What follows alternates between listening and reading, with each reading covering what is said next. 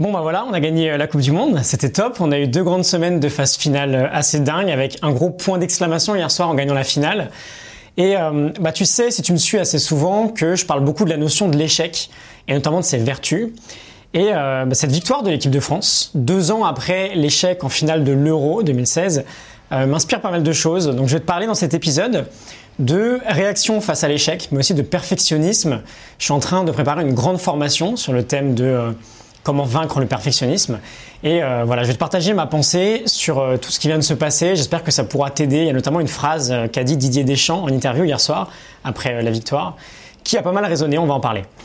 Ce que je vais te dire, ça va notamment t'aider si tu es du genre perfectionniste dans le mauvais sens du terme évidemment, et notamment si on veut être un peu plus précis, si tu as tendance à te bloquer parce que tu te lamentes, tu rumines, tu ressasses souvent tes échecs, et ça te bloque pour passer à l'action.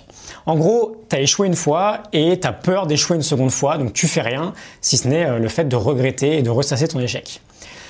Alors, ce qu'on va commencer par faire déjà, c'est dissocier deux types d'échecs euh, sur lesquels tu vas rester fixé. Tu as ceux auxquels tu ne peux absolument rien faire et tu as ceux auxquels tu peux toujours avoir une influence dessus. Tu peux peut-être retenter ta chance, par exemple.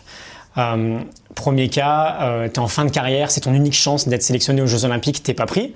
Bon, a priori, les JO pour toi, c'est mort. deuxième cas, bah, les Bleus, quoi, par exemple, ils perdent en finale de l'Euro il y a deux ans. Potentiellement, on peut penser qu'ils auront une nouvelle finale à jouer. Euh, ou encore beaucoup plus simple que ça, comme exemple, tu rates un entretien d'embauche pour une boîte qui t'intéressait vraiment, ou tu rates une vente importante auprès euh, d'un client. Bon bah, tu auras peut-être une autre chance dans une autre boîte tout aussi sympa, ou tu auras peut-être une autre chance avec un autre client.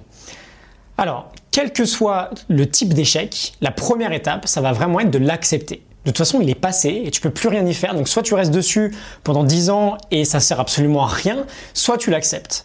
Ça fait potentiellement très mal, ça peut demander un peu de temps et surtout euh, beaucoup d'efforts. Et j'ai bien conscience que c'est beaucoup plus facile à dire qu'à faire.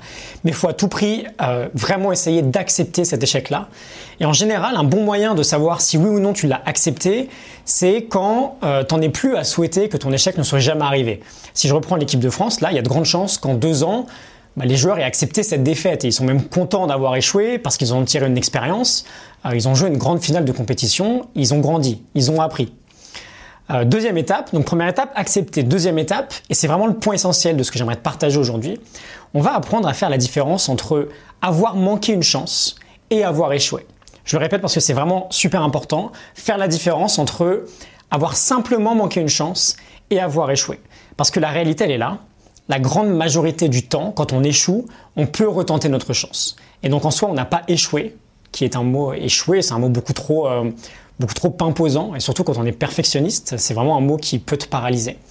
On n'a pas échoué, on a juste manqué une chance. Et donc on va apprendre, et surtout on va recommencer. Et si on a manqué un entretien d'embauche ou une vente importante, et qu'on rumine parce qu'on se dit qu'on n'aurait pas dû dire ça, qu'on aurait dû s'y prendre autrement, on a juste récolté une donnée finalement qui nous permet de retenter notre chance en ne refaisant pas la même erreur. Et ce qui se passe quand euh, on prend cette habitude-là de parler de chance et non d'échec, c'est qu'on se donne vraiment une occasion de retenter. Et finalement, quand on recommence, ben par définition, on ne refait plus la même chose pour la première fois. Et donc, on désacralise un peu l'événement, on y met moins de sentiments. Tu rates ton entretien d'embauche ou ta vente, tu recommences, ce sera un peu plus simple. Puis tu recommences, ce sera encore plus simple. Chaque entretien sera juste un entretien de plus. Chaque tentative de vente sera juste une tentative de plus. Et je te parle de ça précisément parce que Didier Deschamps, en conférence de presse, a dit hier soir que bah, le fait de jouer une finale à l'euro, ça permet de désacraliser le fait de jouer une finale. Et euh, bah voilà, on l'a déjà fait, donc on sait comment ça se passe. Et donc on se bat pour rejouer une finale, et quand on y parvient, ça reste un événement assez énorme, on est d'accord, mais la charge émotionnelle, elle est moins importante que la première fois. Euh, autre petit exemple un peu plus personnel, demain je vais fêter mon centième épisode, je te prépare un petit truc sympa d'ailleurs. Bon bah en faisant une vidéo ou un audio tous les jours, j'ai complètement désacralisé le fait de me mettre devant la caméra ou de me mettre devant un micro, alors que ça me faisait vraiment flipper avant. Et voilà, quand je fais un épisode que j'aime pas trop et que je publie un épisode que j'aime pas trop, et ça m'arrive très souvent, hein, au moins une fois par semaine, bon bah c'est pas un échec, c'est juste une chance de bien faire ou de réussir, on va dire, qui est passé. Mais c'est pas grave, je reste pas dessus, je passe au suivant et j'essaie de faire mieux. Voilà, c'était euh, une petite réaction à chaud de ce qui s'est un peu passé ce week-end, enfin une petite partie en tout cas. Je sais que le perfectionnisme, c'est vraiment un gros problème pour beaucoup de monde et c'est vraiment quelque chose qui peut, qui peut gâcher la vie. Et Bon, on va le voir ensemble, j'en parlerai bientôt. Il y a des tas de facettes, des tas de variables dans l'équation du perfectionnisme. Et euh, bah, celle de ruminer nos échecs en est une finalement. Et on peut travailler là-dessus, je te l'ai dit, premièrement en acceptant cet échec, et deuxièmement en faisant cette différence fondamentale entre manquer une chance et échouer pour de bon. Euh, on reparlera de tout ça très bientôt. J'espère que tu as bien fêté ça hier. En tout cas, euh, moi c'est mon cas. Évidemment, on n'explique pas la victoire des Bleus uniquement avec cet échec-là, euh, mais c'est une petite pièce du puzzle. C'est un petit 1, 2, 3, 4% qui a peut-être joué dans le discours des cadres.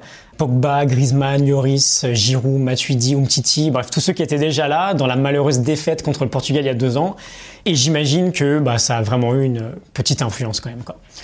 Euh, bah, je te retrouve demain du coup pour euh, l'épisode numéro 100. Sois absolument là, je pense que ça va être sympa. Je te dis à demain, excellente journée. Salut